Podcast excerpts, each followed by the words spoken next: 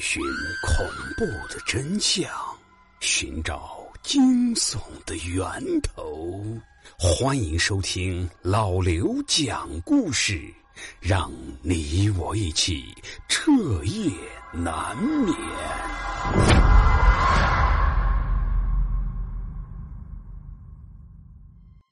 那各位听友，小的时候每到过年，我都有一个固定的任务。那就是负责把新的门神贴像贴到院子的大门外面。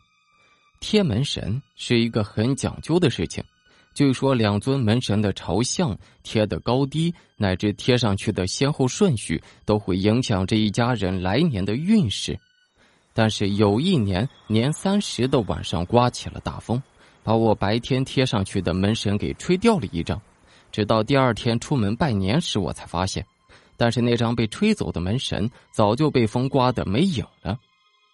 等到了晚上时，我跟几个村子里的孩子一起出门放鞭炮，一直玩到了晚上十点多才回家。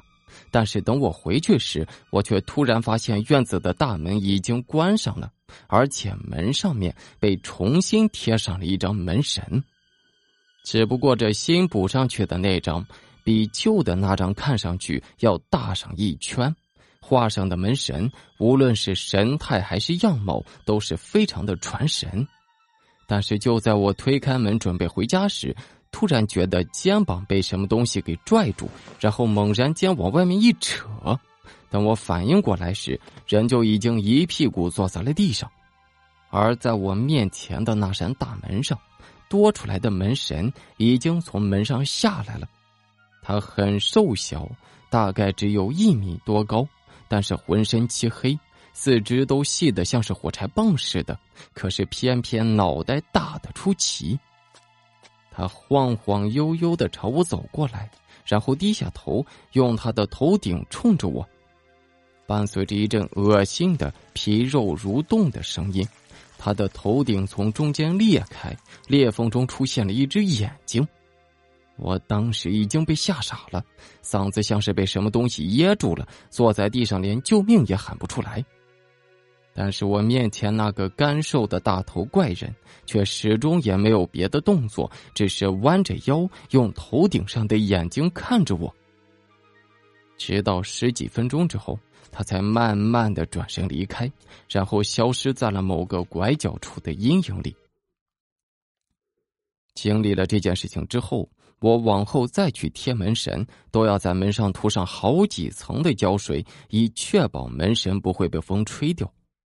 不过几年之后的今天，我和老陈再一次遇见了一件类似的事情，但是这个故事的主人公显然就没有我当时那么幸运了。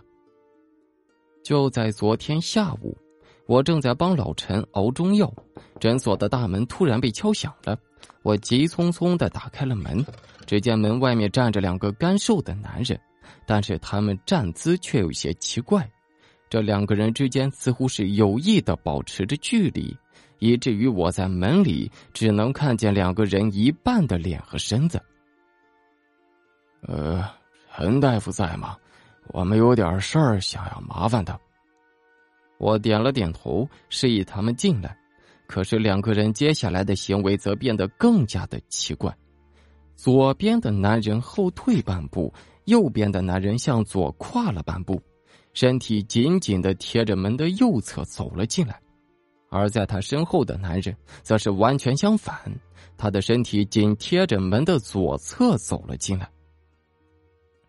这一般人进门，只要不是特别的狭窄，肯定都会走中间，但是他们却不约而同的选择紧靠着门边进来。就像是特意在为身边另一个我们看不到的人让出位置来似的。等他们进门之后，老陈就招呼他们坐在了诊所的长椅上面，可这两个人依旧保持着一段距离，分别坐在了长椅的两头，中间空出来的位置坐两个人都是绰绰有余。而且我还注意到了一个有些恐怖的小细节：这两个人的眼珠都是歪的。并不像是正常人那样长在眼睛的正中间，而是一个靠左，一个靠右。就连和老陈说话的时候，也是面对着老陈，但是眼珠却偏到了两个人的中间。很快，我跟老陈就从他们的口中明白了这事情的缘由。这两个人都姓赵，是亲兄弟。赵老大的儿子这几天就要结婚，所以就想着把自己家的院子收拾一下，该贴喜字贴喜字，该挂灯笼挂灯笼。赵老二从北京回来之后，也帮着大哥收拾。等其他的都弄完了，就只剩下了大门上的两个门神还没有撕下来。于是这两兄弟就一左一右，把半年之前贴上去的门神给撕了下来，然后就随手扔在了地上。可还没有等俩人把喜字贴上，就一起莫名其妙的摔在了地上。赵老大说：“当时的感觉就像是有人要急匆匆的进门，不小心把他给撞倒了一般。可是，一抬头却看不见半个人影。更加奇怪的是，身边的弟弟赵老二跟他也是一样的，觉得是有什么东西把他给撞倒了。这两个人当下也没有在意。”爬起来拍了一下身上的灰，就想着把喜字贴上，可是刚站直了身子，肩膀就又撞见了什么东西。俩人看了一下身边，但除了空气之外什么也没瞧见，就尝试着动了一下肩膀，结果发现还真有什么看不见的东西站在两个人的中间，就紧贴着俩人的肩膀上，只要稍微一动，就和那东西撞在了一起。而且俩人从此之后就不能离开对方两米以上的距离了，稍微走远一点就能感觉到有一只手在抓着他们的手腕子往回拽，那股力量很大，而且那只看不见的手只要一碰到两人的身体，他们就会浑身发麻，连挣扎一下也做不到。这老陈也没遇见过这种怪事儿。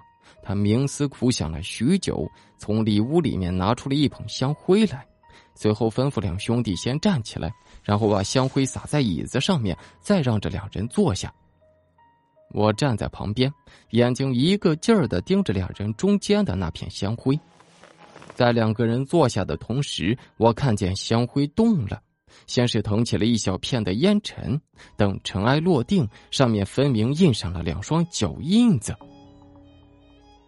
这一下子，我们都变得十分紧张起来。